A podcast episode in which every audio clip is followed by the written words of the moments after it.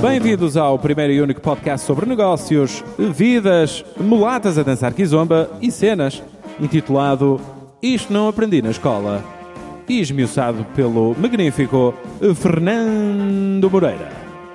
Eilo.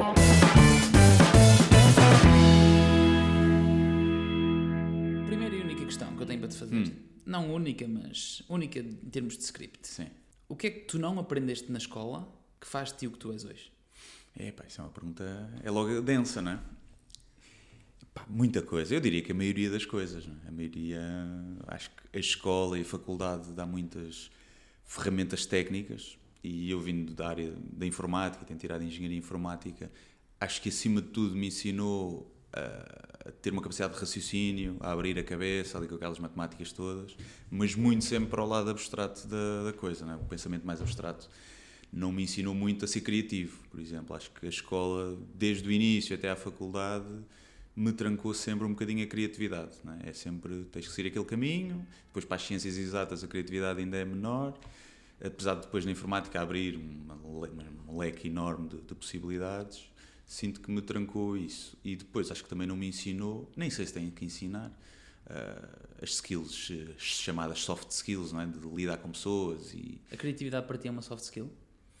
Uh, quer dizer, acaba por ser uma, uma skill, se calhar, transversal às hard skills e às soft skills, não é? Porque podes ter criatividade para lidar com pessoas e gerir conflitos, podes ter criatividade para desenvolver código e teres ali uma solução mais criativa. Portanto, acaba por ser uma.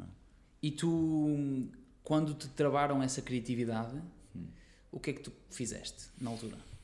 Eu nunca senti essa. Eu acho que é o problema, é que nós não sentimos que nos estão a travar a criatividade. Não era consciente para ti no momento? Não, não. Era um processo contínuo, não é? Muito paulatino ao longo dos anos da escola. Ok. Vão-te levando para aquele percurso e vão-te trancando essa criatividade que tu tens, que todas as crianças têm. E eu nunca senti isso, cara. Eu nunca senti que fosse uma pessoa criativa. Não, nem nunca senti isso, ou que tivesse essa necessidade de desenvolver esse lado. Mas hoje sentes isso? Sentes que és uma pessoa criativa? Hoje sinto, hoje sinto que, estou sempre com a necessidade de criar coisas novas, de o que é que vou fazer a seguir, agora o que é que tenho este projeto, já fiz, o que é que eu posso fazer. Claro. E sinto que, que era uma coisa para o caminho que eu estava a tomar era difícil alimentar esse lado eh, criativo. E temos aqui um bocadinho de contexto. Quem é o Guilherme? Um gajo, sou eu, não é? Eu não vou falar na terceira pessoa, que é estranho, parece um jogo de futebol. Que nasci na, na Buraca, nessa bela localidade, Ok. andei lá nas escolas todas, eh, que mais tarde enverdei por- pela engenharia informática, que trabalhei em consultoras, em startups e que há dois anos decidi mandar isso tudo para o galheiro e, e dedicar-me àquilo que eu comecei a fazer há cerca de cinco anos, que foi escrita de comédia, eh, stand-up, eh, pá, sketches, tudo, vários formatos todos ali em torno da, da comédia. E, e hoje em dia vivo, vivo disso. Há dois anos que deixei a informática de lado e as startups, isso tudo. E estou neste momento a, a explorar essa área a- que me faz mais feliz e que, me, que até agora tem corrido bem. Como é que tu, como é que tu encontraste? São coisas muito dispares, não é? Uhum. De um lado tens uh, geeks, techs Sim. e coisas desse género, e do outro lado tens a escrita, que é uma Yeah. coisa muito mais. uh, que é uma coisa muito mais uh, ampla e muito mais um, abstrata, digamos assim. Sim. Como é que tu descobres que afinal não é pela parte dos zeros e uns e é pela parte. Foi muito, muito por acaso. Eu desde os 13 anos que eu decidi querer ser informático, engenheiro informático. E até aos Aos 18. 13 anos? Aos 13, 13. Ah, aos 13. Sim, sim. Talvez aos 13 anos Não, aos 13 sido- não. ok. E, e até ali até aos 18, até a entrada para a faculdade, eu sentava muito certo disso. Mesmo antes de entrar, fiquei um bocadinho nas dúvidas. Acho que os meus gostos já estavam a mudar um bocado. E, Mas é- a, a tua ideia seria ir para a escrita ou não? não, não, nunca, nunca. Primeiro Nunca? porque o desemprego é chato, não é? Um gajo na na escola escolhes humanidades ou assim, é mais. epá, não, não tens muitas saídas, não é? E então eu queria ir por ali. Mas eu gostava muito de biologias e gostava, sempre fui mais ligado às ciências, apesar de gostar muito de escrever. Lembro-me das aulas de português que eu, que eu gostava, gostava disso. Mas nunca foi uma coisa que eu sequer pensasse que iria enverdar por aí. Depois comecei, começou um bocadinho por acaso. Durante a faculdade nunca sequer pensei nisso, fui acabando o curso a muito custo e a pensar, epá, pode ser que isto depois no, no mercado de trabalho seja mais giro do que aqui a estudar. E quando comecei a trabalhar, não estava muito contente, mas ia fazendo aquilo, eu até era bom naquilo que fazia. E... Tu programador? Sim, não era programador puro, mas fazia muita, muita programação. No primeiro trabalho que tive como consultoria. Ok. Depois, quando derivei para a startup, já fazia mais aí gestão de produtos, gestão de projeto. Já, mas ia lá partir pedra de vez em quando, Ok. quando, quando era preciso. E foi nessa altura, quando eu deixei a consultora, criei o blog em casa, numa, pá, só do gozo mesmo, para passar o tempo, estava a ver o que é que eu queria fazer a seguir, andava à procura de trabalho, na área de marketing digital, querer eh, enverdar um bocadinho para aí, e comecei a escrever, e, pá, foi aí que eu percebi que, que eu gostava daquilo, gostava de escrever todos os dias, eu chegava a casa e, pá, vou escrever qualquer coisa, e escrevi, aquilo dava-me gozo de escrever. Depois o feedback das pessoas também alimenta esse gozo que nós já temos pessoal, Pá, e começou, e foi um bocadinho bola de neve. Fui escrevendo mais, fui tendo mais interação, melhor feedback. Podemos dizer que tu és um blogger. Tenho E um blog, gostava- tenho um blog, E eu percebes? gostava que tu me ajudasses a definir qual é este conceito dos bloggers. Sim. O que, que é que é um blogger? O que é que é uma? Para mim, um blogger. Isto é um, é um estatuto? Hum, epá, Ou é não um- sei, porque assim, se tens um blog, já és um blogger? Eu acho que não. Eu acho que um blogger será alguém que su- subsiste exclusivamente do blog. Ou seja, a sua profissão é escrever num blog, seja ele de que tipo for, e faz dinheiro com isso. Portanto, nesse aspecto, eu diria que sou um blogger, tenho um blog e, e faço algum retorno financeiro do blog, mas não é não vivo do blog. Se fosse só o blog que me desse dinheiro, eu não conseguia sobreviver disso. Depois vivo mais do stand-up, do, de eventos, vivo mais daí. Portanto, sou um blogger na Só medida que tenho só um blog. Só escreves para stand-up ou também participas como. Também fazes stand-up? Faço stand-up, sim, sim. Não escrevo para outros que faço stand-up. Fazes só stand-up? Sim, sim, Ok. sim, sim. E, e as pessoas, quando vão ao teu blog, vão à procura de encontrar o Guilherme comediante? Ou vão à procura de encontrar o Guilherme que é blogger? Eu acho que vão à procura de- de- do que eu tenho para dizer. Não seja no registro cómico, que é a maioria dos textos, mas há muitos textos lá que são mais Pois, puramente pois de opinião Pois ou, ou sérios. É mais raro, mas também existe. E portanto eu acho que as pessoas vão à procura de. Acho que a maioria de se rir, de se rir um bocado, porque acho que o registro principal é esse, é o cómico. Mas também às vezes de ver qual é, é a minha opinião sobre aquele assunto, se for uma coisa mais de atualidade, ou esqueci um bocadinho. É giro ser-se com- ser-se comediante em Portugal? Pá, sim, é giro, é giro. Ou é uma selva? Ou é uma selva muito. Ah, é uma selva, é, é uma selva. Isso É uma é- selva muito indrominada por um conjunto de pessoas que tenham um estatuto e. É sim, parece-me que sim, mas também não tenho a certeza. Eu não estou muito. Ou seja, tento manter um bocadinho à margem. Não sou muito de grupinhos ou de, de, de amizades aqui ou ali por conveniência. Não sou muito disso. Então tento, me manter à margem, fazer o meu caminho. Acho que a internet veio eh, democratizar o conteúdo e também quem tinha essas cunhazinhas e grupinhos está mais prejudicado, porque é possível teres o teu público na net por mérito próprio. Uhum. Eh, Mas depois é capaz de haver ali um teto em que depois há um, um nível em que pode ser difícil entrar. Mas também é, é novo, é um, é um fenómeno novo. O pessoal que começou na internet e que está agora a encher palcos e está, está a fazer stand-up. Portanto, ainda, acho que o mercado também se está a ajustar. O que é um mercado, acho eu, amador ainda muito em Portugal. Ainda sentes que é um mercado amador? É, acho que sim. Acho que tens. Porque ainda está muito no início? Sim. Ou porque. Está muito no início porque as pessoas estão um bocadinho a borrifar também. Acho que não há muito brilho, mesmo em termos de cartaz. Mesmo os comediantes? Ou- ou- Sim, mesmo os comediantes. Mesmo os comediantes. Sentes que não têm brilho naquilo que escrevem? Não é no que escrevem, na, na abordagem profissional. Ou seja, imagina, tenho um espetáculo pá, eu tenho algum cuidado com o cartaz. Percebes? Quer que aquilo fique bonito, que pareça Em profissional. termos de design, em de termos design, de comunicação sim. do. Ah, e há muita gente que não. É pá, mete aí um microfone dos anos 60 daqueles e uma foto minha mal recortada e está a andar. Chega, eu vendo bilhetes na mesma, não estou preocupado com isso. E então às vezes há um bocadinho isso. E depois, porque é realmente um fenómeno ainda novo. Tu tens, se calhar, o patamar, o primeiro patamar, onde estão os Ricardo Sousa Pereira, o Bruno Nogueira, o Herman, esses gajos todos, que é profissionalizado já e que, e que há muito dinheiro, mas depois para a segunda linha de comediantes há um gap enorme. Não existe ali um intermédio? Começa a haver agora, acho que agora começa a haver. Já notas ali uma primeira liga, a segunda e a terceira. Começas ali a ver claramente. Então permite-me ser arrogante. Hum. Tu, de que liga é que participas então? Pá, depende como dividires. Eu, eu, eu diria que estou na, subi para a primeira liga o ano passado e estou a lutar para não descer. Pronto. ok. Acho que estou aí. Ok, mas ok. ainda não vou às competições europeias, nem às Champions, Ok, nem estou a lugar para ganhar. Diria que a Champions é o Ricardo Aruz Pereira, o Bruno Nogueira e o Herman José. Depois tens ali o pessoal que joga para a Europa, pá, que é o Bastos, o Sinelo, o Raminhos, o Salvador Martinha. Pronto, depois a seguir, acho que começam a vir o pessoal que, que, como eu, que nasceu na internet há 4, 5, 6 anos e que. E que está aí agora a também passar para o mundo real, não é? para as salas de espetáculos e assim. E sentes-te hum, como comediante que já existem pessoas que seguem o teu trabalho e que vão exclusivamente para te ver, tirando a tua mãe Sim. e a tua família? Sim, eu acho que o ano passado foi o, o grande teste, que foi fazer um espetáculo a solo, ao vivo, e perceber, ok, as pessoas põem like e partilham na internet, mas levantar o cu do sofá e pagar bilhete é diferente. Ok. E então eu estava um bocadinho receoso com essa, com esse passo. E surpreendeu-me bastante ter. Fiz 13 datas, 9 esgotaram, as outras estavam quase cheias. Boa. E então, e conseguir encher salas de mil pessoas que foram lá exclusivamente para me ver, é, E foi uma vitória. como comediante, tenho duas ou três questões. Hum. A primeira era sobre liberdade de expressão, Sim, a segunda era sobre palavrões sim. e a terceira já não me lembro, mas vou-me lembrar. Ok. Liberdade de expressão, o que é que tu achas sobre isso? Epá, acho que é, é o essencial da democracia, não só para o humor, como para todas as formas de, de comunicação. E acho que, que a censura não faz sentido. É normal que as pessoas fiquem ofendidas com uma coisa ou outra e que. E tu brincas, por exemplo, com as pessoas, interages com as pessoas e brincas com as pessoas, por exemplo, in-house, na- naquele momento? É raro, é raro. Eu gosto que o stand-up seja um, é um monólogo, não é um diálogo, para mim. Não, Hum. não faço muito crowdwork, é falar com o público, isso é pouco. Se me mandarem uma boca, eu respondo. Ou se fizerem um heckling, tipo tentar interromper o espetáculo. Normalmente é, ten- tentam ter piada, nunca é maligno, não é para, porque não gostam mesmo. Aí Ok. respondo e tenho que mandar uma piada e, e destruir ali a pessoa eh, amigavelmente, mas tem, tem que ser eu a ganhar. Ok. Eh, Mas na internet gosto muito de responder aos comentários, que me vão lá às vezes ofender, ou dizer que eu não devia brincar com coisas sérias, ou isso. Como é que se lida com esse tipo de comentários hum, de pessoas que tu não conheces e que Hum. não conhecem o teu trabalho e que julgam, no, como tu disseste há pouco, no seu conforto do Sim, celular? sim. Há duas políticas aqui, né? duas, eh, duas linhas de pensamento. Uma é o pessoal que diz que não quer saber responder nem alimentar os trolls e, e bloqueiam e apagam. Eu Tu não? Tu... nunca, nunca. Eu só, pá, só bloqueei alguns porque vão para lá ofender toda a gente durante dias seguidos. E, ó, pá, as pessoas estão lá. E uma coisa é ofenderem-me a mim, outra coisa é ofender as pessoas que gostaram do texto.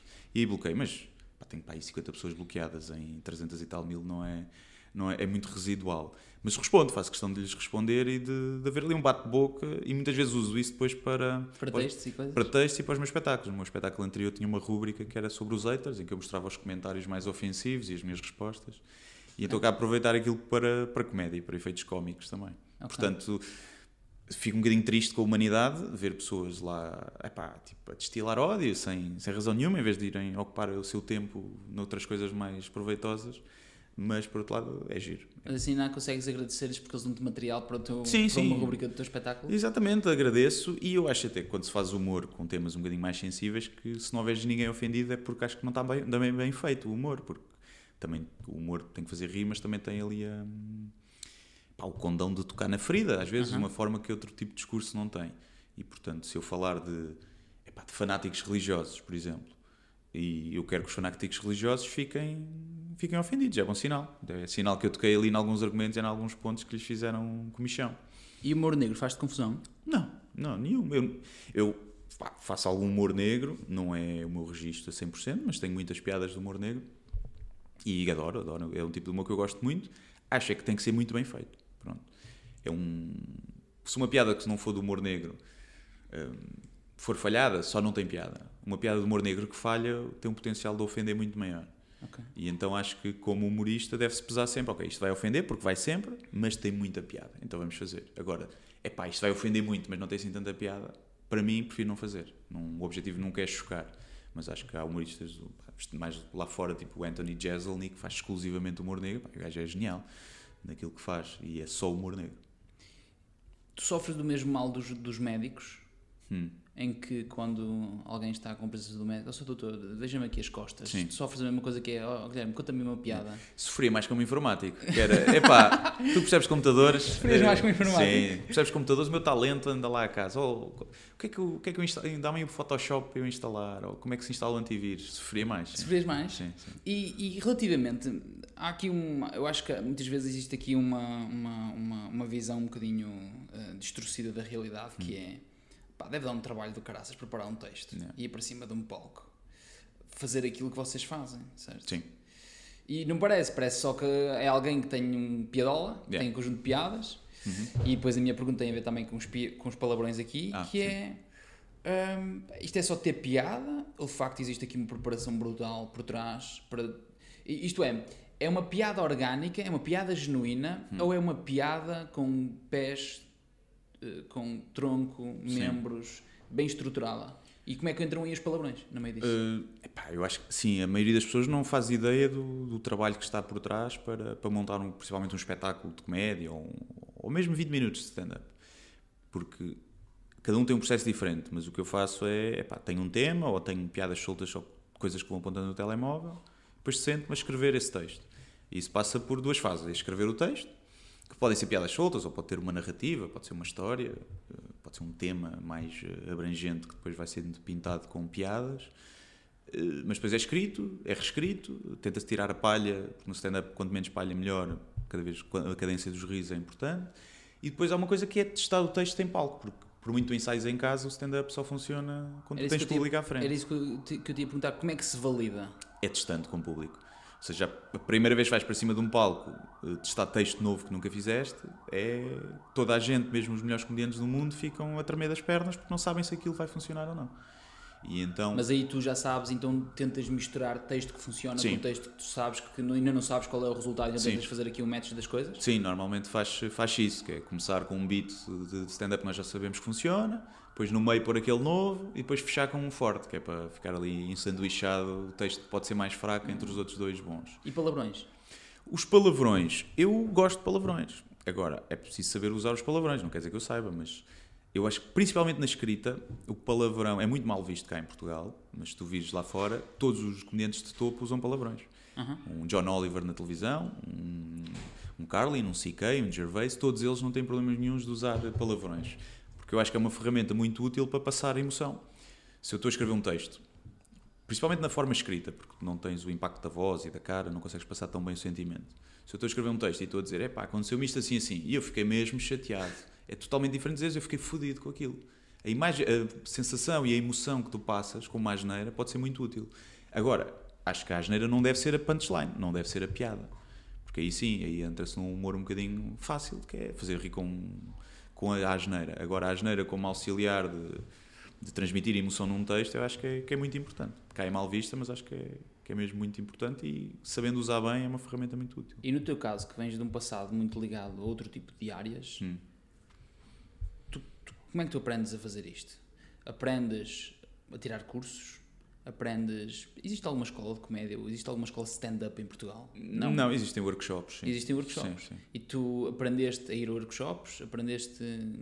Como é que se faz o processo de criar alguém que percebe que gosta de escrever Uhum. e que depois percebe que, olha, não é só escrever, agora também gostava de fazer uns monólogos e gostava de apresentar as minhas, as minhas, as minhas histórias. Yeah. Gosto mais da palavra histórias, Sim. as minhas histórias para outras pessoas. E como é que tu fazes este processo? Porque hum, tu não nasceste ensinado como nós começamos agora o podcast. Sim, sim. Não nasces ensinado. Sim. Eu acho que é difícil ensinares alguém a ter piada. Acho que é muito difícil. Acho que, não acho que seja inato, genético, mas acho que tem a ver com, o teu, com a tua forma de ver o mundo e com a tua, tua- a tua infância e com a forma como vais crescendo. Acho que tem a ver por aí. Mas podes ensinar algumas ferramentas. Eu fiz alguns cursos. Eu lembro que tinha criado o blog há pouco tempo. Fiz um curso de escrita, um workshop de escrita de criativa. Criativa? Depois fiz um de stand-up, eh, que tinha a vertente escrita e depois a vertente de palco, tínhamos uma atuação no fim. Hum, e depois também fiz outro, também era de escrita de humor mais abrangente, para vários formatos. Tudo coisas pequeninas, pá, workshops de 10 horas, 15 horas. E se perguntares assim, epá, aprendi muita coisa lá? Não. Acho que não. Aprendes algumas ferramentas, algumas regras de escrita que te podem ajudar a desbloquear se não tivesse aí nada, mas acima de tudo, coloca-te ali com outras pessoas que também gostam de comédia e estão a fazer comédia, portanto, tu ficas ali num ambiente que respira comédia, transpira comédia, isso ajuda-te, e validas um bocadinho, eh, porque uma coisa é dizeres uma piada eh, no teu grupo de amigos que se vão rir, outra coisa é dizeres num grupo de pessoas que também estão a tentar escrever comédia, e que, ou um gajo que te está a dar eh, a formação e que tu até admiras, e, e teres essa validação. Eu, para mim, acho que serviu também para isso. Foi, eu estava a escrever, é pá, nós olhamos para aquilo, é distanciar-nos e percebemos se aquilo, os nossos bebés são bonitos ou não, não é? É difícil, achamos sempre bonitos. E, e de ver pessoas do meio que eu até admirava a rirem-se das minhas piadas ou dizer, pá, escreves bem, continua, isso dá força para, para se continuar. E o facto de depois conhecer as pessoas no meio que depois mais tarde podes vir a trabalhar também, acho que acima de tudo é isso. E essas pessoas que tu admiras, tu, tu consegues ver, eh, sei lá, duas, três pessoas que tu admiras e que te ajudaram no teu percurso e tu sabes exatamente o porquê? É pá, sim. Quer dizer, não sei, aqueles que sou mais admira, não é? são aqueles lá está, o Herman, o Ricardo Pereira e o Bruno Nogueira. Não, nunca fiz workshops com eles, nunca, nunca sei, já, já me referiram, um ou outro já me referiu num, em entrevistas, dizer, novas, mas no conjunto com outros vários, está a ver? não é? Tipo, quando é só a ti sabe melhor, não é? quando outros de 20 sabe bem, mas não é igual.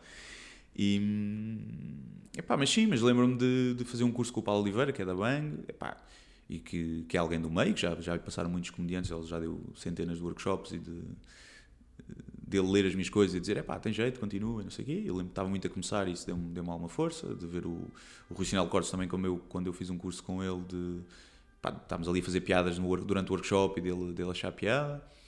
E, pá, e depois, assim, um percurso do Raminhos, do Nilton, pessoal que já, já, já me deu os parabéns por vários projetos. E isso ajuda a aprovação dos pares. Não devia ser muito importante, porque nós queremos é o público a rir, não é? Uhum. Os comediantes, mas é sempre, dá sempre força. É o trabalho mais difícil do mundo, fazer rir uma pessoa. É pá, não, ser mineiro ou assim deve ser mais, deve ser mais tramado, ou limpar esgotos, isso. Acho que, não, epá, é, é, é difícil, há uma pressão, é difícil rir, há pouca tolerância ao erro, se falhas uma piada em palco, o público fica logo, torce logo o nariz, mesmo que tu tenhas dito 10 muito boas antes. E é um trabalho constante a comparar com a música, por exemplo. Os Rolling Stones podem cantar o Satisfaction há 30 anos e as pessoas querem ouvir. O humorista diz uma piada, a seguir aquela piada quase tem que ir fora porque o público quer piadas novas. Se vai ver um espetáculo e são as mesmas piadas, já não te vão ver outra vez. E então há essa pressão, uma pressão de inovação constante que se calhar não há nas outras áreas, tanto nas outras áreas eh, de palco, vá, chamemos assim. Uhum. As pessoas vão ver a mesma peça várias vezes, se gostarem muito. Não vão ver o mesmo stand-up várias vezes, é mais difícil. E tu tens, tens esse cuidado, até com os textos que tu escreves, com os vídeos que tu fazes e eventualmente com as presenças que tu fazes, tens esse cuidado em reciclar sempre esse conteúdo?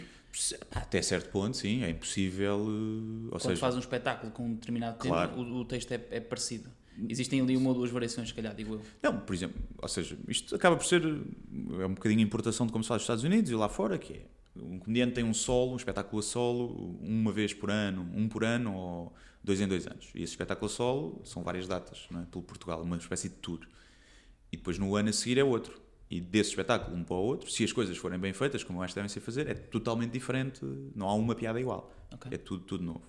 Depois, na tour, se eu for a Lisboa, ao Porto, a Liria Aveiro, o espetáculo vai ser o mesmo. Portanto, tu vais às várias cidades. E depois, nas atuações que vais fazendo, no entretanto, é uma, uma mixórdia, não é? De, de texto antigo, com texto novo que estás a testar. Se as pessoas forem ver um espetáculo e a seguir forem a um bar, uh, logo a seguir, ou forem a um bar antes e depois forem ver o espetáculo completo, é normal que apanhem muita coisa parecida, porque nos bares ou nos sítios mais pequenos normalmente estamos a, a testar texto. Mas tenho esse cuidado de Epá, agora tenho mais, se calhar. Este segundo espetáculo já não vou fazer tanto texto que tinha feito na internet, no blog, por exemplo. Já os textos Quando é que é este segundo espetáculo? Estreia em março, 2 de março no Porto, e depois chega até, até junho. E quantas cidades é que tu vais fazer? Para já estão anunciadas 14, devemos anunciar, devo anunciar mais umas 5, 6. É fácil para alguém que está a, conhecer, a começar ter essa, conseguir essa mancha? Por exemplo, vamos imaginar que alguém. Eu, eu- olha, eu tenho piada, Hum. Sim. eu tenho muita piada. Sim. Eu vou começar a fazer um espetáculo. Sim. Era fácil para eu entrar no mercado. Já falamos que o mercado é um bocado selva, não é? Sim, era fácil entrar no mercado, por exemplo, de bares. Queres ir experimentar o texto, fazer 5 minutos de stand-up num bar? Arranjas fácil. Falas com o gajo que está a gerir aquilo, o bar, e dizes: Olha, pá, queria experimentar 5 minutos, nunca fiz stand-up. E qualquer, qualquer pessoa te vai dar 5 minutos, tipo um open mic, sobes a palco, fazes. Pronto. Vai, vai, vai ser uma merda, porque toda a gente é uma merda no início, é normal. Vais chorar para casa e depois tens que recuperar as forças e as energias para voltar a fazer. Depois, para teres público, para conseguires ir às várias cidades e encher salas, Epá, eu diria que tens que estar aqui nisto 3, 4 anos a alimentar as pessoas nas redes sociais, a fazer conteúdo para as conseguires puxar depois para o palco. Porque se começares só a fazer stand-up nos bares, por exemplo, e não tiveres presença nenhuma online, não, acho não vais ganhar público, é muito difícil. O público depois paga bilhete exclusivamente para te ir ver. Mas é engraçado o que estás agora aí a dizer, porque isto eu acho que tu não aprendeste na escola, que é tu, o teu core business é Hum. fazer espetáculos de stand-up, Sim, mas eu quero acreditar que depois tens de fazer um conjunto de outras tarefas, sim. por exemplo, como falaste agora, que têm a ver com marketing digital e promoção, e se calhar design gráfico para fazer posters e cartazes. És tu que fazes isto tudo? És tu que fazes. Epá, agora eu tenho, tenho uma agência onde, eu- onde eu estou e o, e o meu agente, e em termos de cartazes eu faço o conceito, eu digo que era isto, isto assim, depois eles executam. E depois às vezes vou lá mexer um bocadinho e tal, Photoshop. fiz. Mas, por exemplo, vídeos, sou eu que filmo e edito e És faço tu? tudo. Ok. Sim. Os vídeos que são meus, que faço em casa ou assim. Depois o Falta de Chá, que é uma série de sketches que nós temos, temos uma produtora, mas depois nós estamos lá na edição também, eu e o Ricardo, somos os autores. Mas temos que ser muito polivalentes. Eu tenho um podcast também, pá, eu gravo o podcast, chego a casa, edito o podcast, faço upload para as plataformas todas, as fotos de capa, ah, distribuir aquilo depois para o iTunes e os, os feeds e não sei o quê. Sou eu que, que faço tudo. Portanto, temos de ser um bocadinho polivalentes. Ter esse, essa, estarmos conscientes dessa parte de marketing digital na, na internet é importante e de promoção, mas acima de tudo é fazer conteúdo. Ou seja, eu se eu puser um cartaz na internet, aquilo só vai vender se eu tiver feito, se calhar, meses ou um ano de conteúdo que as pessoas gostam e que seguem. E dizem, olha, este gajo tem piada aqui, li uns textos dele, ouvi uns vídeos. Olha, ele tem um cartaz ao vivo, vamos lá ver. Vamos lá ver o que é que é, isso é giro. E então acho que isso é o mais importante, que é... Antigamente não, não havia essas plataformas, as pessoas começavam pela televisão, é? o Levanta-te e ri, o pessoal começou a fazer stand-up lá, muita gente nunca tinha feito, e começou lá e chegou logo ao, logo ao patamar máximo. À primeira divisão? Sim, à primeira divisão. é. À Champions League? Sim, ok. e hoje é- já não, não consegues fazer isso, até porque a televisão já não tem a mesma audiência. Então tens de começar na internet e é mais ingrato porque são anos a fazer trabalho de borla. É? Tudo que eu escrevo no Facebook ou no Instagram ou no Twitter, ninguém me paga nada para isso. Os textos no blog têm algum retorno, mas também é, é é residual. Não é? Como é que tu tens, como é que tu ganhas essa awareness, como é que tu ganhas essa sensibilidade de que, de, de facto, isto, por tudo o que tu fazes, Hum. dá imenso trabalho. Sim. Estamos a falar de um podcast, estamos a falar de fazer vídeo, estamos a falar depois da produtora, estamos a falar de escrever, estamos a falar de digital marketing, estamos a falar depois de fazer design, estamos a falar da relação operacional com os sítios, independentemente de teres alguém, pessoas que te ajudam. Sim, sim. Pá, isto dá um enorme trabalho. Tu hoje, tu sentes que tens de transformar numa marca também e depois essa marca tem que ter um conjunto de pessoas que te apoiam para pegar nessa marca e a colocar no mercado de uma forma diferente? Sim, acho que sim. Acho, acho que neste negócio devemos nos ver um bocadinho como marcas, não é? Porque, E, e tu sentes-te confortável com isso? sim, desde que a marca seja eu, percebes? Não seja uma, uma fachada, não, não, me- não me preocupo. Se a marca for eu, opá, as pessoas querem ir ver, querem me ir ver a mim, é bom, é, é fixe. Agora, depois, toda essa parte, tudo o que é espaços e tipo teatros e fazer o booking dos teatros, isso não sou eu, é a agência que faz. Hum, eu posso dizer, quero ir aqui ao teatro, quero ir aquele, eles tentam. Pá, isto que tem que ser uma quinta-feira, dou, pronto, dou bitates, chato-lhes a cabeça. Dou, vou lá, tipo, eles não me dão bitates sobre comédia, mas eu dou-lhes bitates sobre o trabalho deles. E, e então é isso. Depois, em termos de marcas também, ter alguém que possa trabalhar essa parte das marcas. Ou recebo e-mails de empresas para fazer jantares de Natal, por exemplo, de stand-up. Recebes com muita frequência? Sim, recebo, recebo E bastante. tu vês isso como uma coisa porreira? Não, não te choca? É, um tal- é é uma fonte de financiamento importante para todos os comediantes nos espetáculos empresariais. Hum, não me choca desde que me deixem fazer o que, eu- faço. E até hoje só houve uma vez que quiseram ver o texto antes e que me censuraram algumas coisas. Oh, lá, estás a gozar. E é pá, este tema não, isto também não. E foi a única vez que eu. Epá, e foi ainda por cima, tipo 15 minutos antes de entrar em palco. E eu tive medo para me ir embora. Não fui porque pagavam bem. Mas todas as outras vezes dão-me carta branca. Pois cá arrependem-se um bocado, mas, mas dão e eu faço questão que assim seja. E a partir de agora, quando querem ver o guião, têm que pagar mais. É uma, vou, vou pôr essa condição. Eh, Porque se me estão a contratar a mim, é para, pá, é para eu fazer aquilo que eu sei fazer e da forma como eu sei fazer. Se me estão a impor limites, sim senhor, podemos falar disso, eu adapto-me ao cliente. Se o cliente disser, pá, não fales de pedofilia aqui. É pá, eu não falo de pedofilia, pronto, não, não tenho Se problema for um nenhum. pedido, não é? Se for Sim, falado, ok. sim. Hum, e se for falado antes e houver essa, essa restrição, não há problema nenhum, mesmo com marcas. Eu posso me restringir até certo ponto, mas pá, quero fazer uma coisa com piada. Ou então, se aquilo não tiver piada nenhuma, tenho que me pagar mesmo muito bem para me justificar eu estar a, quase a prostituir-me. né? Mas faz parte. E relativamente à prostituição e às marcas, o dinheiro muitas vezes fala mais alto nesta indústria, neste, neste mercado, Sim. porque vamos imaginar, olha, tem aqui, sei lá, tem aqui o, o maior cachê de sempre Hum. e a ideia é tu fazeres aí duas ou três piadas com um pacote de hemorroidas e Sim. apareceres eh, numa casa de banho a fazer uma publicidade de pacote de hemorroidas. Pá, é uma questão de dinheiro. É tão simples quanto isso. É aqui qualquer área, é uma questão de dinheiro. É, quem diz que não se vende é porque nunca lhe ofereceram dinheiro suficiente, não é? Nunca, toda a gente tem um valor. Pá, há coisas que eu provavelmente não faria, seria difícil, mas mesmo assim, imagina, sou contra touradas e falo muitas vezes disso. Agora, imagina para o touro, convidava-me para fazer um anúncio para eles a, a promover touradas. Pá, E eu dizia logo que não. Mas se eles dissessem assim, pá, mas temos aqui um milhão de euros. E eu dizia, então vamos fazer isso. É pá, nem que eu aceite um milhão de euros e depois dou a uma instituição anti-touradas, percebes? eu estar a rejeitar um milhão de euros é quase pornográfico, tanta gente a morrer à fome e eu, por causa dos meus valores e ideais, vou rejeitar. Portanto, é difícil. Obviamente que eu sei que isso nunca vai acontecer, né? mas se acontecesse é difícil, porque é muito dinheiro e é um dinheiro que dá a liberdade para depois tu fazeres outras coisas, não é? E, mas aí entra mesmo num, num ideal que tu tens, é muito difícil. Agora, uma marca tipo, epá, é, sei lá, tabaco, por exemplo, eu, fu- e eu fumo, não é? mas se me dissessem para promover o tabaco, agora era possível outra vez fazer anúncios ao tabaco e eu fazia. Gostava-me, porque é uma coisa que fa- faz mal. Agora, se me pagassem muito bem, As pessoas fazem a cerveja, não é? E ninguém leva a mal. Marcas, as marcas alcoólicas são mais fã, mas no entanto há milhares de pessoas que morrem todos os anos devido ao álcool que são viciadas. E pá, acho que o dinheiro aí não é o dinheiro que tu ganhas, é o dinheiro que te vai dar liberdade para depois fazer as coisas que realmente gostas. E acho que é nisso normalmente que se pensa quando, faz esse, quando se faz esses trabalhos. E no caso, e no, no, no teu caso, vamos imaginar que tu estás na primeira liga, Hum. ou aliás, estás, estás, a, estás, como tu disseste, estás a lutar para não descer. Sim, E de repente aparece um investidor também chinês ou russo Sim. a querer investir no teu clube. sim. É fácil colocar eh, com, esse, com esses esteroides sim. eh, uma pessoa que pode até nem ter muita qualidade num outro patamar. Não estou a falar agora de ti, estou Sim, a falar sim, no sim, geral. sim. O É. dinheiro muitas vezes resolve o problema. Resolve, sim. dá para Não- marketing, dá para muitas coisas, dá para. Sim, eu não conheço casos assim que tenham sido à força do dinheiro. Acho que não. Acho que acontece muitas vezes mais à força dos contactos que possas ter ou ajudas. Mas à força do dinheiro, não. Mas é óbvio que se tu tiveres. Se eu agora tivesse ganhasse euro milhões, tinha 100 milhões, eu enchia um Altice Arena. Nem que comprasses bilhetes para eles. É? Sim, ou punhas o bilhete de borla, ou meti... a publicidade era tanta, podias comprar publicidade na rádio comercial de manhã, na RFM, na televisão, conseguias comprar uma entrevista no telejornal, capa da visão, capa da SAP, estavas em todo o lado, que aquilo ia encher, provavelmente, mesmo que as pessoas não soubessem bem quem tu eras, estás em todo o lado, as pessoas vão.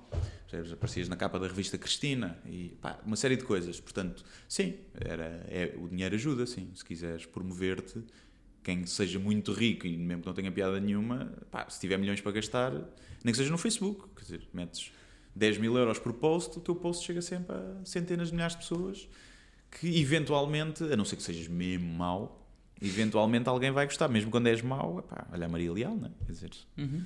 às vezes a mediocridade até tem mais público, às vezes não, quase sempre. E hum, tu sentes, tu sentes que o nosso mercado é pequeno demais para qualquer português ambicionar ter uma carreira ah, internacional? E quando eu digo internacional, não digo hum, fazer, tipo fazer esse tipo de trabalho para comunidades imigrantes. Sim. Estou a dizer ah, ir pelo nosso próprio pé. Por exemplo, um bocadinho, deixa-me, permite-me utilizar o exemplo do Sinel, ir para Sim. Londres e tentar fazer uma carreira em Londres. Sim. Achas que é de facto difícil para um Tuga, para um português fazer isso? Não, acho que não. Acho que aí não tem a ver com a... Podíamos estar aqui no Liechtenstein com 30 mil pessoas, ou uma coisa. acho que era igual. Se tu fores lá para fora e vais fazer na língua de lá, de- portanto, podes vir de qualquer país. Acho que sim. Acho que provavelmente é mais difícil lá, porque há mais, muito mais oferta. Acho que é mais difícil de destacar. Ainda assim, acho que em Portugal se calhar é mais difícil de destacar-te porque há menos. E principalmente agora com as redes sociais. Mas, mas não acho impossível. Acho que acho é que o humor, ainda vou ter falado disso num, num podcast também, que é o humor é tão intrínseco, é tão. não tem tanto a ver com a língua muitas vezes e com, com a forma de falar e com a forma de pensar que tem muitas vezes a ver com a cultura onde tu estás que é difícil eh, para mim pensar em fazer humor noutra língua, porque eu quero é fazer humor em português, com as palavras portuguesas e, e para portugueses que pensam da, da mesma forma do que eu. Ia lá para fora, gostava de experimentar numa só de me testar e fazer uma noite em Londres, stand-up em inglês, mas só numa de testar. Eu não ambiciono minimamente ter uma carreira internacional, mas acho que se alguém cá dentro já conquistou tudo e sente que já bateu no teto e que tem o público todo já cá que pode ter, acho que aí faz sentido tentar e pensar ir, ir para fora. E tu sentes que hum, existe aqui uma existe aqui uma forma de mesmo que tu eh, não nasças com esse eh, com esse talento Hum. eh, humorístico, tu achas que pode ser aprendido? Sim, eu acho que a prática. Há muita A gente que diz que é só trabalho, que não há talento nesta área. Eu não concordo. Eu não acho, lá, aquilo que falámos, não acho que seja um talento que nasce contigo. Se calhar até tem alguma coisa a ver com genética, a forma como o teu cérebro está, está ligado. Mas depois há tantas variações do humor e tanto tipo de humor, não sei se isso influenciará. Mas acho que tem a ver um bocadinho com, com a tua, lá está, a tua infância, o teu passado, o que é que te levou a ver o mundo desta forma. Os humoristas são sempre um bocadinho cínicos em relação ao mundo. Escreves sobre ti próprio, por exemplo? Sim, escrevo muitas histórias eh, que me aconteceram e sobre mim, e sobre as minhas inseguranças e coisas assim. Sim, gosto de fazer, gosto de fazer isso. Até é o que me dá mais gozo fazer. Às vezes até histórias que não são propriamente felizes, mas tentá-las transformar em comédia. Acho que é um exercício quase de, de catarse. É como ir ao psicólogo às vezes, ir, estar em palco. Mas acho que alguém que não tenha piada nenhuma dificilmente vai ter piada, se consegue ensinar. Mas se trabalhar muitos, muitos todos os dias e escrever, eu acho que vai, vai melhorar bastante. Eu, qualquer humorista, tu olhas para o início, para as coisas que escreveu inicialmente e vês uma evolução. Portanto, o, o amadurecimento também de ti enquanto pessoa, mas a prática, o escreveres muito e fazeres piadas e, e começares a perceber, ok, estas piadas que eu estou a escrever não têm piada nenhuma, vou escrever mais e vais escavando mesmo no teu cérebro, vais indo mais a fundo.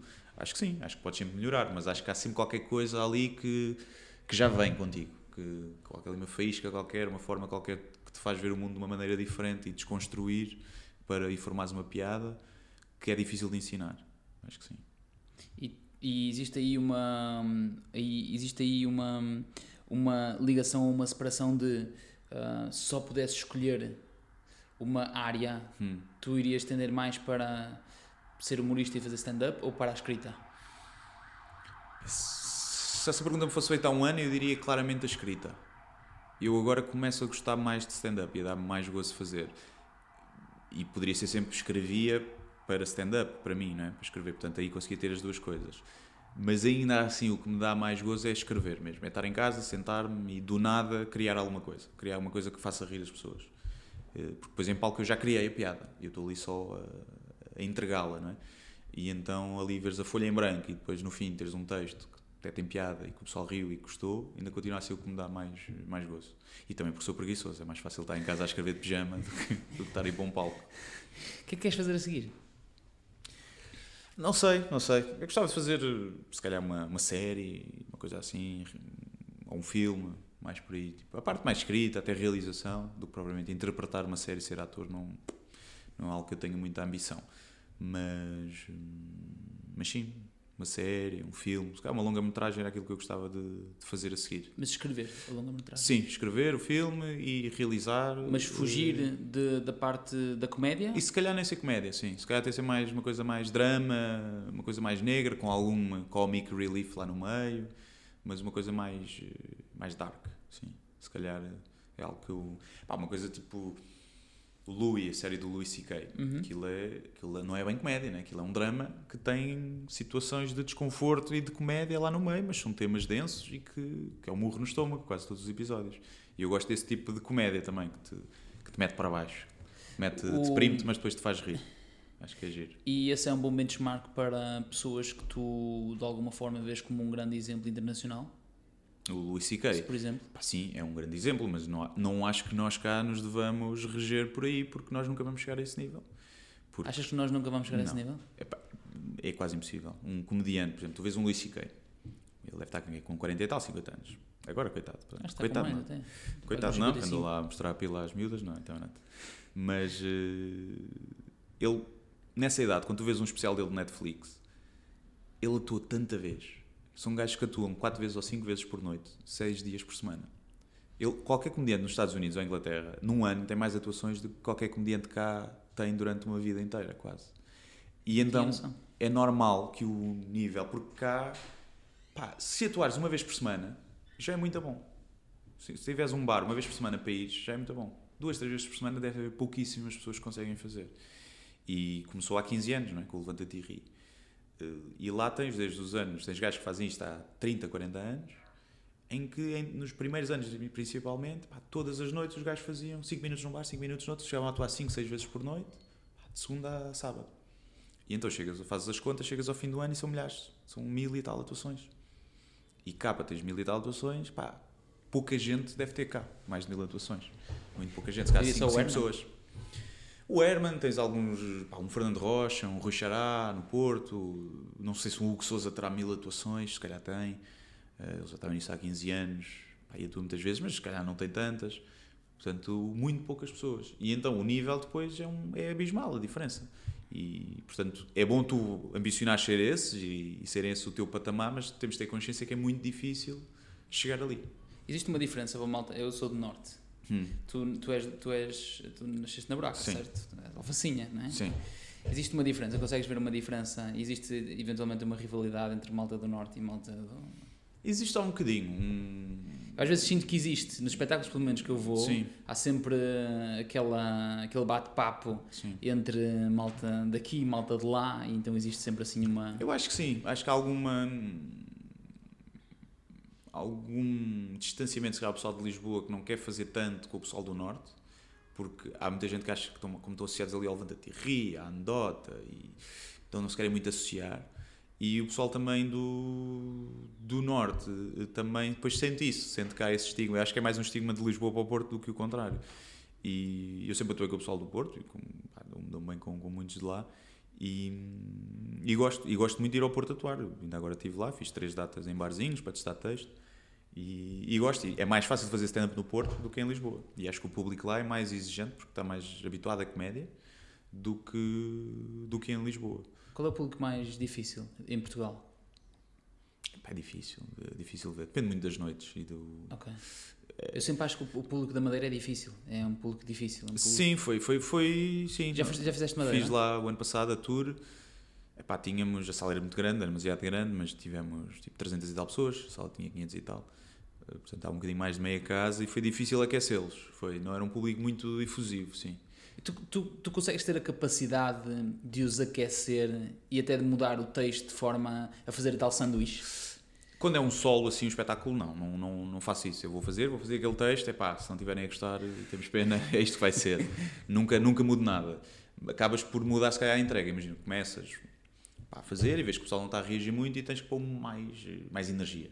Percebes que o público também não te dá a dar energia, tu também estás a perder, estás a ficar mole em palco, mais desleixado na piada, de controlar menos os tempos e tens que pôr mais carga, mais energia e tentar puxá-los um bocadinho cá para cima.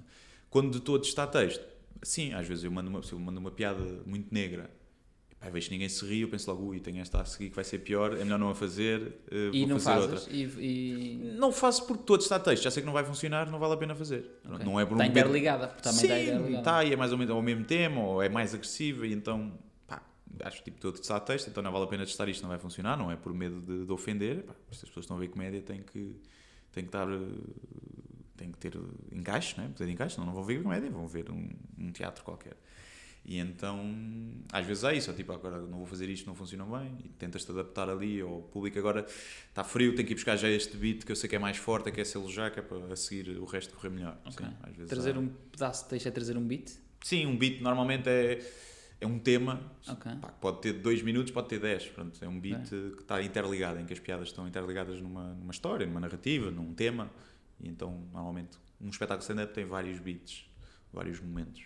Como é que tu vês agora uh, o futuro, não o futuro da comédia e não o teu futuro em si, em, em, falando uh, estritamente de ti, mas uh, desta questão toda de youtubers, de, um, de tudo o que está a acontecer neste momento, toda esta um, efervescência, que também é muito, permite-me utilizar a palavra amadora, é sim. muito nova, é muito recente. Sim, sim, e como é que tu vês que isto tudo se vai interligar no futuro? Porque cada vez é mais tough, né? cada vez é mais difícil, Uhum. cada vez temos mais e mais e mais e mais conteúdo. Sim. E como é que tu fazes curadoria de conteúdo? O que é que tu vês isso, como é que tu vês isso acontecer? Eu acho que, infelizmente, cada vez vai ser pior nestes próximos tempos. Eu acho que isto ainda nos estamos todos a adaptar um bocadinho. Uh, vai haver muito conteúdo, a maioria do conteúdo vai ser mau. Uh, o conteúdo mau tem visibilidade, sempre teve e sempre terá.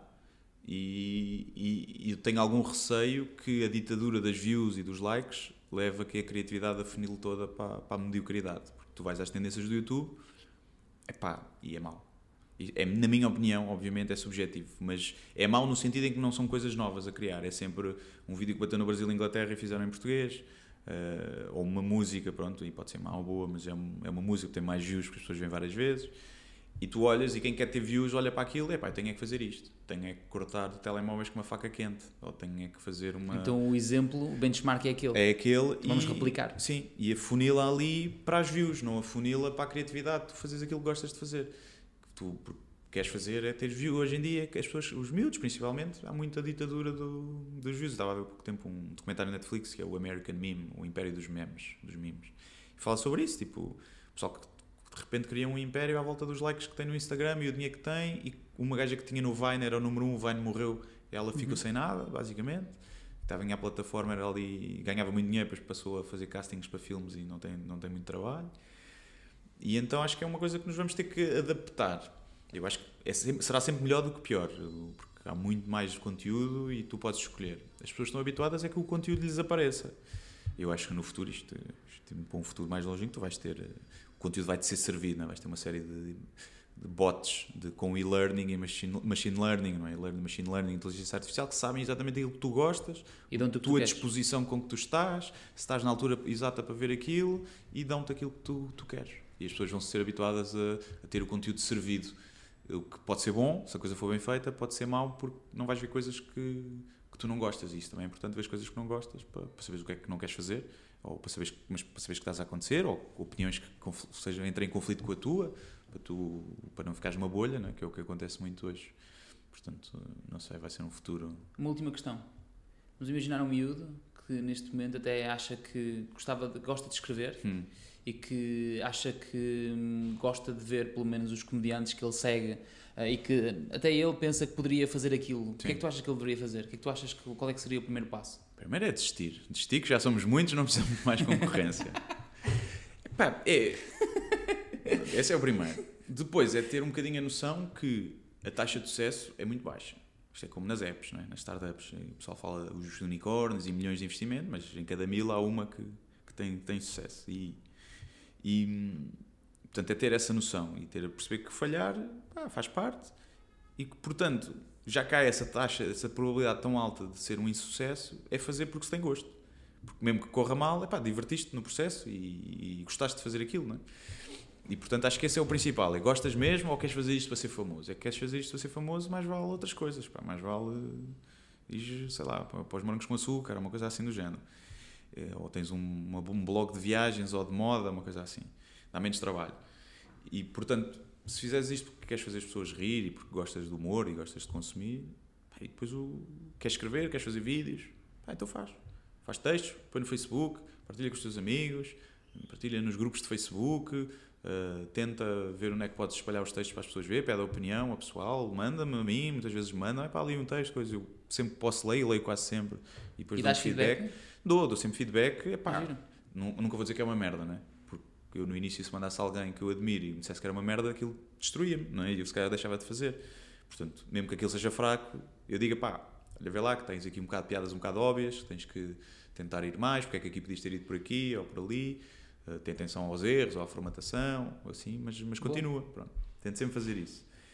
E eu acho que acima de tudo é isso, é fazer. Ou vídeos, é pôr, é fazer e pá, fazer workshops, se acharem que é fixe que se tiverem dinheiro, também se, pá, se tiverem nas lonas e tiverem, a, tiverem que deixar de comer para, para fazer um workshop, mais vale não fazer. E, e é fazer, acima de tudo é isso. E não desistir no início, porque no, nos primeiros tempos pá, ninguém vai ler aquilo. Os primeiros tempos que eu escrevi era eu que lia e a minha mãe, lá está. Fazer refresh para dar views e, e ninguém vai ler. E depois, às vezes, pode demorar pouco, pode demorar muito. Há muita gente que, passado, pá, fazia 4 ou 5 anos que escrevia regularmente e depois teve um boom muito grande, ou que fazia vídeos e teve um boom. Há pessoal que teve num ano, há pessoal que teve em dois, há pessoal que nunca teve, a maioria. E, e portanto é fazer, é fazer por gosto. Faz-te sentido, agora tu disseste fazer o refresh, faz sentido o fake it until you make it? Não, não, não, não. não. Para quê? Para ter views, mostrar aos outros? Não, não, não. não, não. Pá, a mim não faz sentido nenhum. Boa. Não faz sentido nenhum. Uh, se me disseres é uma boa estratégia para marketing, para te secar as marcas, que tens Instagramas de moda que têm 500 mil seguidores Indianos? indianos e do Bangladesh e que as marcas são burras e, e pagam-lhes porque só veem aquilo. Oh, lá, a sério? as Acontece? As, ah, as marcas são burras ainda. ainda há muito poucas marcas a saber lidar no, no digital, a lidar bem. E agências começam a ver, mas depois não conseguem, também não querem assumir o risco, depois caem-lhes em cima. Não conseguem ter resultados, não é? Não conseguem eh, apresentar um ROI que seja evidente. A cena é que é mais fácil apresentar no digital do que na televisão. Na televisão é que tu pões um anúncio, tu não sabes se as pessoas depois clicaram para comprar. Na Uhum. internet tu já tens formas de ver isso e acho que é... Hoje em dia vale mais o dinheiro. A não ser que queres só o brand exposure, não queiras vendas. Mas ainda há poucas marcas a saber lidar bem no digital. Portanto, yeah, comprar seguidores pode funcionar para isso. Mas acho que a longo prazo nunca, nunca é bom para ninguém. Nem views no YouTube, nem, nem nada. Até porque cada vez mais os algoritmos notam e, Uhum. e ainda agora o, YouTube fez uma limpeza dia 13 e 14 de dezembro, de- disse os, os seus subscritores do seu canal podem descer porque vamos limpar eh, spam e bots e não sei o quê. Pá, o meu não desceu nada. Mas houve gente a descer, não cá, nem, nem reparei cá, mas vi alfar algumas notícias, pessoal que tinha tipo 5 ou 6 milhões e que passou para 500 mil. Pá, Porque era tudo comprado. Yeah. E tu vês, não é? vês pessoal que tem 5 milhões de subscritores e depois tem 30 mil views por vídeo é estranho, né? No, no, é muito estranho. no mínimo é estranho. Boa. Muito grato, gostei muito. Nada, obrigado. Gratos pela vossa companhia. Não percam o próximo episódio, porque nós também não. Ah, prometemos mulatas a dançar kizomba. Eilas! É